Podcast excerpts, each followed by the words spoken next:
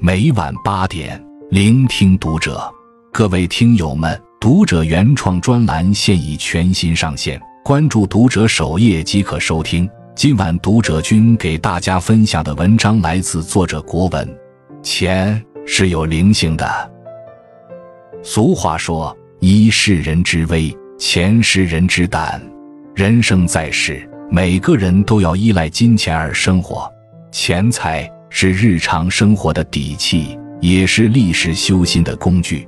然而，有人终日追逐，时时算计，但穷困潦倒；而有人不甚看重，待之如常，却富贵临门。正所谓万物皆有灵，钱也是如此，是有灵性的，会自动流向能驾驭它的人。一勤奋才能赚到钱。格言连璧，处事累中有言：日日行，不怕千万里；常常做，不怕千万事。踏实勤奋是成事的第一保障，也是赚钱的首要条件。一个人若是眼高手低、懒散怠慢，即使富有才华、胸有大志，也终会一事无成，陷入困顿。平凡的世界中。孙少安的姐夫王满银头脑灵活，学东西很快。别人不懂的东西，他总能很快学会。但他做事很不实在，总想赚快钱。在外地做生意时，以次充好，遭人举报；回乡后又贩卖老鼠药，被批评改造。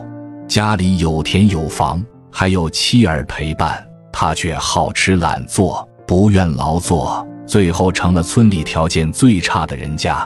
反观孙少安一家，虽然负担重、压力大，但是通过自己的努力，实现了发家致富的愿望，过上了众人羡慕的好日子。曾国藩曾说：“人生之败，非傲即惰，勤则百弊皆除。人一旦动起来，杂念烦恼就少了，能量状态就高了。”而钱也会被这样的高频能量吸引，流向勤劳肯干、乐于做事、愿意付出行动的人手里。所以说，从小事做起，每天多进步一点，事后多反思一些，勤思考、勤动手，日日有所精进，生活充实丰盈，财富便会不断积累。二，凭眼界才能赚到更多的钱。有人说，人是赚不到认知以外的钱的，诚然如是。一个人无法看到视野以外的风景，同样的，人也不能赚到超出认知范围的钱。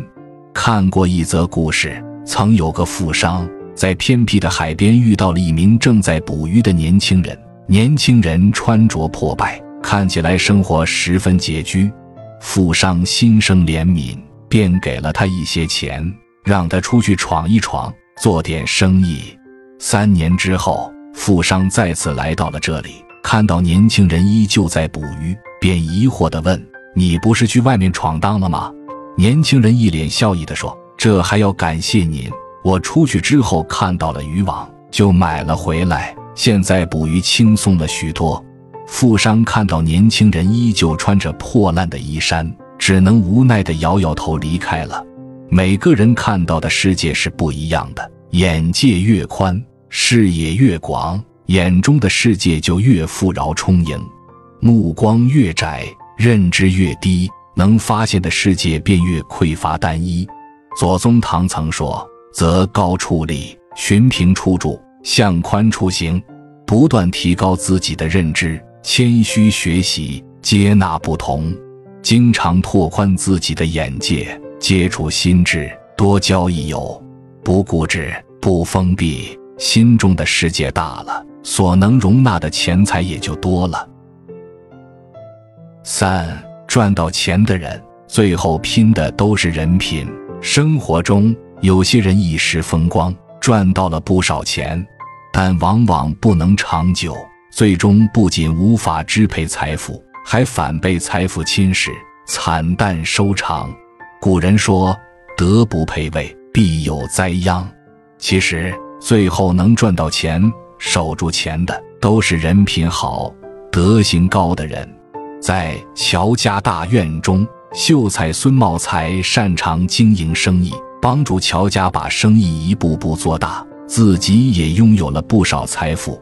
但他被利益蒙了心智，陷害东家进了大牢。本想抢占乔家财产，不想事情败露后被众人嫌恶，最后只能流落他乡，颠沛潦倒。反观东家乔致庸，当时许多人都知道长途运输会导致茶砖磨损，从而使得茶叶缺斤少两，但为了利益，都选择视而不见。乔致庸却总是将缺少的斤两补足，渐渐地赢得了人心，成为富甲一方的晋商。古人说：“人心尽道，才自尽人。”一个人做事若合于道，德行高尚，利于他人，就能使用到更多的外物，分配到更多的财富。因此，端正品性，诚信做人，多付出，少索取，多给予。少计较，当你把人做稳了，财富自然就来了。俗话说：“君子爱财，取之有道。”做任何事都有成功的方法，赚钱也是如此。行动上勤奋踏实，方可生存无忧；思想上提升认知，才会赚钱轻松；修为上行善积德，才能富贵长保。余生，愿我们有赚钱的能力，也有驾驭钱财的德行，富贵常在，福运常伴。点个再看，一起富起来！关注读者，感恩遇见。